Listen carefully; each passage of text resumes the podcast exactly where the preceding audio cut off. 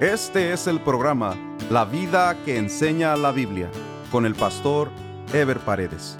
Un programa de reflexión bíblica sobre la manera que Dios espera que vivamos los cristianos, quienes estamos llamados a dar testimonio de nuestra fe en Jesucristo a través de nuestra manera de vivir. Continuamos con la serie La economía de Dios. Este es el estudio número 3 titulado los principios bíblicos en la economía de Dios. La Biblia nos da multitud de consejos respecto a nuestra actitud ante el dinero, así como para la administración del mismo. Estos principios, en la mayoría de los casos, son diferentes u opuestos a los que prevalecen en la economía de este mundo, por lo que se requiere un esfuerzo de obediencia de nuestra parte para que podamos ver cumplidas las promesas de bendición y prosperidad en nuestra vida y en nuestra familia. Dios no descarta la riqueza ni descarta nuestra habilidad para hacer negocios, pero no se centra en ello, sino en que nuestro esfuerzo se enfoque primeramente en la comunión con nuestro Creador, la obediencia a sus mandamientos y el cumplimiento de nuestra misión en este mundo. A las riquezas y a la satisfacción de nuestras necesidades económicas, Dios le llama añadiduras, como dice Mateo 6:33. Mas buscad primeramente el reino de Dios y su justicia, y todas estas cosas os serán añadidas. Por eso lo primero que tenemos que hacer los creyentes como dijimos en el estudio anterior, es desarrollar la convicción de que todo lo que hay en el cielo y en la tierra es de Dios y que todas las riquezas proceden de Él. Como dice Primera Crónicas capítulo 29 versículos 11 y 12. Tuya es, oh Jehová, la magnificencia y el poder, la gloria, la victoria y el honor porque todas las cosas que están en los cielos y en la tierra son tuyas. Tuyo, oh Jehová, es el reino, y tú eres excelso sobre todos. Las riquezas y la gloria proceden de ti, y tú dominas sobre todo. En tu mano está la fuerza y el poder, y en tu mano el hacer grande y el dar poder a todos.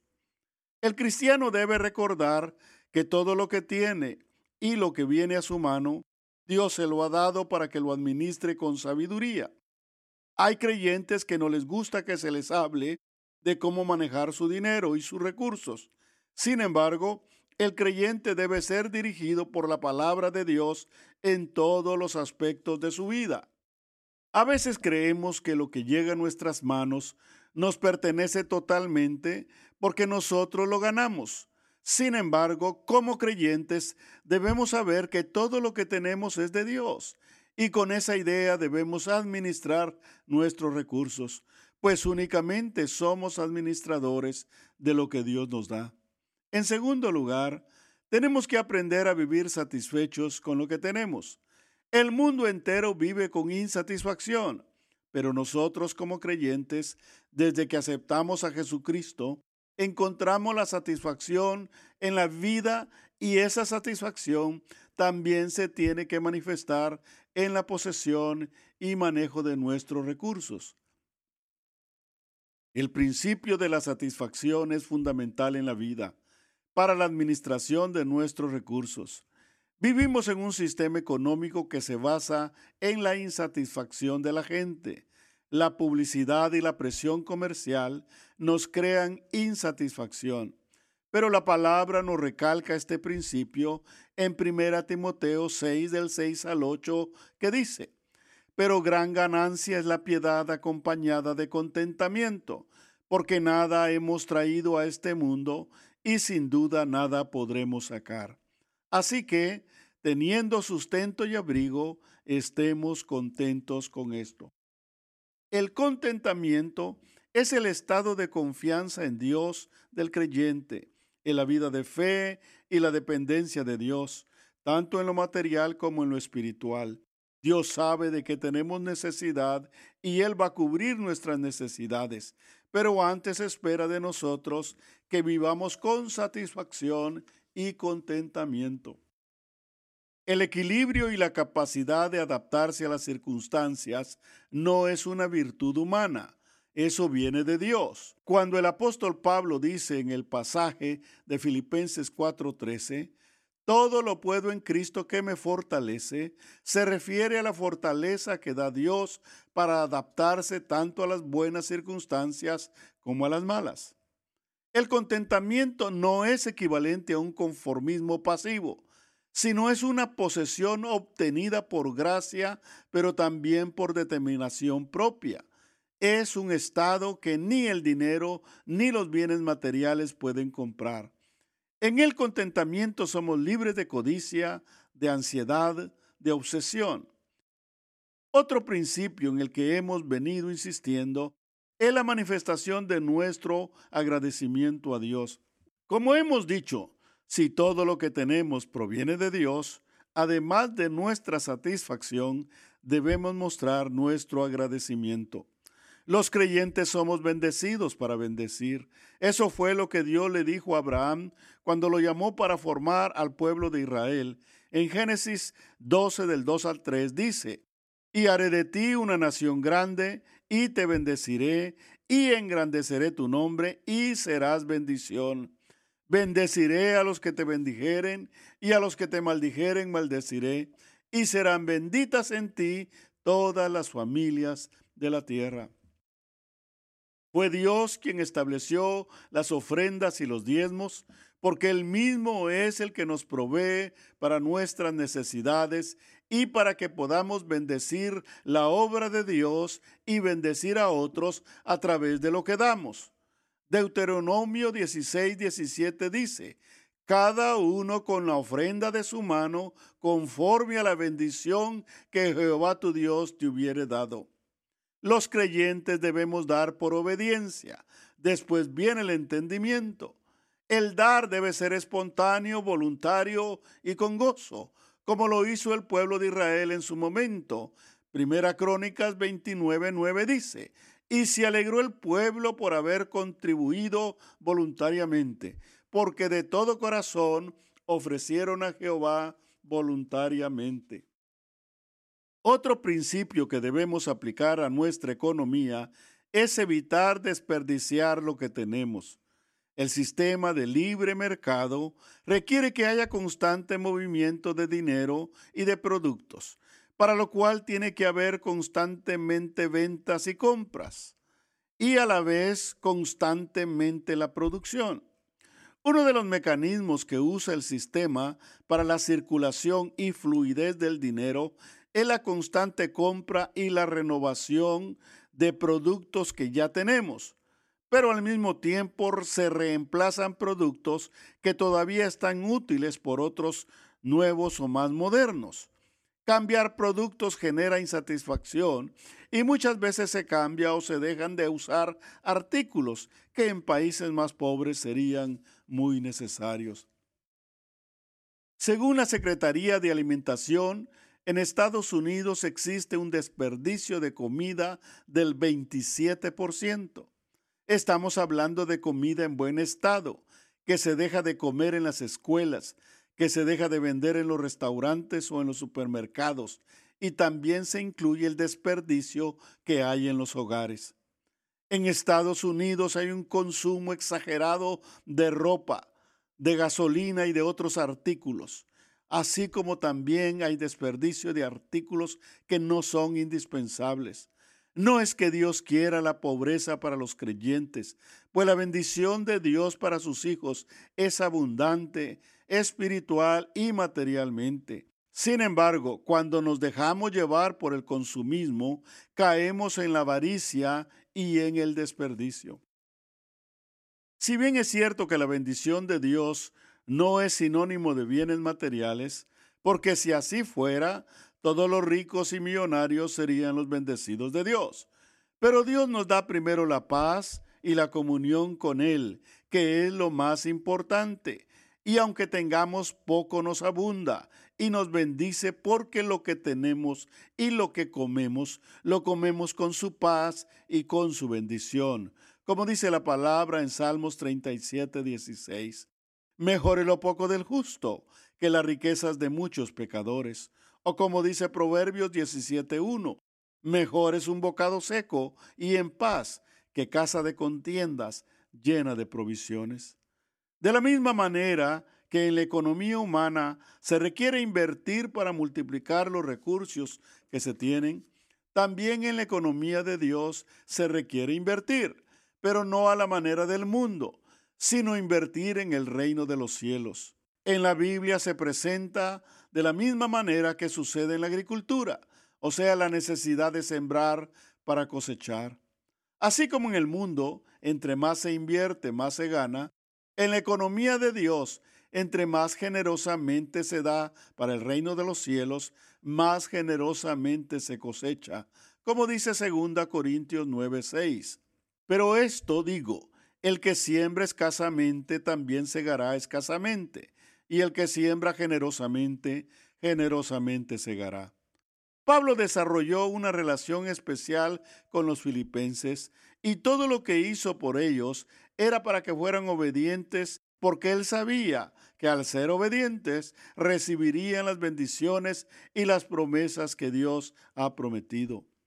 Como cuando los padres se esfuerzan por enseñarle algo a los hijos que ellos saben que en el futuro van a ser beneficiados con eso que les ha sido enseñado. El apóstol Pablo le dice a, los filipenses que si Él los ha exhortado a dar, no es porque quiera sacar provecho de ellos, sino porque a través de dar, el creyente siembra para cosechar la bendición y la abundancia que Dios les ha prometido. Filipenses 4, 15 al 17 dice, y sabéis también vosotros, oh filipenses, que al principio de la predicación del Evangelio, cuando partí de Macedonia, ninguna iglesia participó conmigo en razón de dar y recibir, sino vosotros solos, pues aún a Tesalónica me enviaste una y otra vez para mis necesidades. No es que busque dádivas, sino que busco fruto que abunde en vuestra cuenta. En el corazón de Pablo, como en el corazón de un pastor, hay un deseo de ver la prosperidad de sus ovejas, porque sabemos que mientras que en el mundo la prosperidad viene a través del esfuerzo personal y egoísta para acumular, en el Evangelio de Jesucristo la bendición y la abundancia vienen si somos generosos. Por eso le enseñamos al pueblo a dar, a ser fiel con sus diezmos, sus ofrendas y sus promesas. Muchos creen que para ser generoso hay que tener mucho dinero, pero en realidad el ser generoso no es cuestión de tener mucho dinero, sino es cuestión de ser obediente y agradecido, porque es Dios el que nos provee y es Dios el que nos bendice. Los miembros de la iglesia de Filipos no eran ricos, como dice 2 Corintios 8 del 1 al 3. Asimismo, hermanos, os hacemos saber la gracia de Dios que ha sido dada a las iglesias de Macedonia, que en grande prueba de tribulación, la abundancia de su gozo y su profunda pobreza abundaron en riquezas de su generosidad. Pues doy testimonio de que con agrado han dado conforme a sus fuerzas y aún más allá de sus fuerzas a veces los que dan más son los que menos tienen, como el ejemplo de la viuda delante del Señor Jesucristo que se menciona en Marcos 12, 41 al 44 y que dice, Estando Jesús sentado delante del arca de la ofrenda, miraba cómo el pueblo echaba dinero en el arca, y muchos ricos echaban mucho. Y vino una viuda pobre y echó dos blancas, o sea, un cuadrante. Entonces llamando a sus discípulos les dijo, de cierto os digo que esta viuda pobre echó más que todos los que han echado en el arca, porque todos han echado de lo que les sobra, pero ésta de su pobreza echó todo lo que tenía, todo su sustento. La generosidad también es un acto de obediencia, el cual se manifiesta aún en situaciones difíciles, como en tiempos de crisis. La Biblia nos presenta el ejemplo de la viuda de Sarepta, que se narra en Primera Reyes 17, del 13 al 16, y que dice, Elías le dijo, no tengas temor, ve, haz como has dicho, pero hazme a mí primero de ello una pequeña torta cocida debajo de la ceniza, y tráemela, y después harás para ti y para tu hijo. Porque Jehová Dios de Israel ha dicho así, la harina de la tinaja no escaseará, ni el aceite de la vasija disminuirá, hasta el día en que Jehová haga llover sobre la faz de la tierra. Entonces ella fue e hizo como le dijo Elías, y comió él y ella y su casa muchos días, y la harina de la tinaja no escaseó, ni el aceite de la vasija menguó, conforme a la palabra que Jehová había dicho por Elías. Esta viuda fue requerida que le diera a Elías de lo último que le quedaba, y ella obedeció, y por su obediencia fue grandemente recompensada, pues ella estaba supuesta a morir de hambre con su hijo, pero Dios les preservó la vida y no les faltó más comida. Elías había profetizado el tiempo de sequía por la desobediencia del pueblo. Toda la región de Judea estaba sufriendo las consecuencias de la falta de alimentos. La viuda de Sarepta recibió el pedido de Elías y junto con el pedido recibió la promesa de Dios, pues todas las peticiones que Dios nos hace tienen promesa o recompensa. La fe y la obediencia de esta mujer fueron gratamente recompensadas. Es mejor que tengamos sequía de la naturaleza y no sequía de Dios. Porque si nos falta todo lo material y lo único que nos queda es Dios, entonces no nos falta nada pues con Él lo tenemos todo, como dice Salmos 23.1. El Señor es mi pastor, nada me faltará. Hay algo fundamental en la economía de Dios, que es totalmente contrario a la economía del mundo, pues la esencia de la economía de Dios no es recibir, sino dar. La mujer primero fue llamada a dar de lo que tenía, de lo único que tenía. Muchos creyentes en su comunión cristiana viven con la expectativa de recibir. Sin embargo, Dios nos da el ejemplo porque Él lo ha dado todo por nosotros. Dios quería preservar y bendecir a la viuda, mostrarle su amor y su poder. Cuando confiamos en Dios en tiempos difíciles, Dios se manifiesta poderosamente. Los que tienen riqueza confían en su riqueza, los que tienen poder confían en su poder, pero los creyentes confiamos en Dios. Salmos 27 al 8 dice, estos confían en carros y aquellos en caballos, mas nosotros del nombre de Jehová, nuestro Dios, tendremos memoria. Ellos flaquean y caen, mas nosotros nos levantamos y estamos en pie. La Biblia nos enseña la bendición de dar generosamente, pero al mismo tiempo nos enseña que para poder cosechar, primero tenemos que sembrar. Hemos dicho que en la economía de Dios hay un equilibrio en recibir y dar. El recibir es algo natural en la naturaleza humana. El dar es algo que tiene que ser aprendido. Por eso desde el principio Dios enseñó al pueblo a dar. Para eso estableció los ritos, los sacrificios, las ofrendas, los diezmos, las primicias. Además de ello le enseñó al pueblo a socorrer al huérfano y a la viuda y ayudar a los necesitados. Por eso habían ofrendas obligadas por ley y ofrendas voluntarias, para que ese pueblo bendecido de Dios se ejercitara en dar y en bendecir a otros. El dar los diezmos, el hacer promesas de fe, el dar primicias, el ofrendar y el dar a los necesitados es un acto de obediencia, es un acto de fe, y es un hábito que refleja la relación con Dios y el estado espiritual del creyente, porque muchas cosas que se hacen en la economía de Dios no tienen lógica materialmente hablando. Cuando damos para el Señor, lo que estamos haciendo es acumulando tesoros en el cielo, porque la recompensa de Dios, si bien nos beneficia en lo material, nos trae sobre todo bendición espiritual hacia el futuro, como dice Mateo 6, 19 al 20. No os hagáis tesoros en la tierra, donde la polía y el orín corrompen, y donde ladrones minan y hurtan, sino haceos tesoros en el cielo, donde ni la polía ni el orín corrompen, y donde ladrones no minan ni hurtan. Dar es una disposición previa y voluntaria. Por eso dijo el apóstol Pablo, cada uno dé como propuso en su corazón.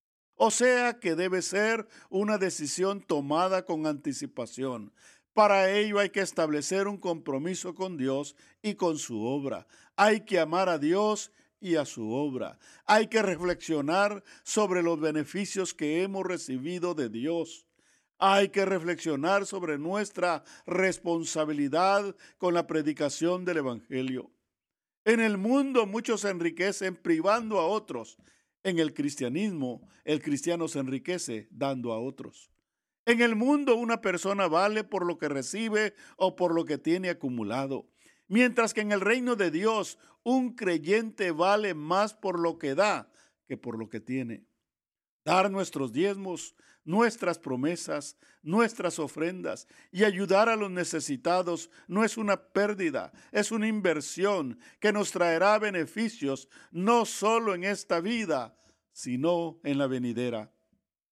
En el próximo programa estaremos desarrollando el tema lo que significa cielos abiertos. Nos vemos en el próximo programa. Dios les bendiga. Este fue el programa La vida que enseña la Biblia con el pastor Ever Paredes. Este programa fue patrocinado por la iglesia La Puerta Abierta, ubicada en Irvine, en el condado de Orange, California. La iglesia La Puerta Abierta transmite uno de sus servicios por YouTube. Si desea ver la transmisión con los mensajes del pastor Ever Paredes, vaya a nuestro sitio de internet, lapuertaabierta.com, y haga clic en transmisión en vivo. O directamente a YouTube y escriba LPA en vivo, los domingos a las 10.30 de la mañana. Si desea mayor información, escriba al correo electrónico info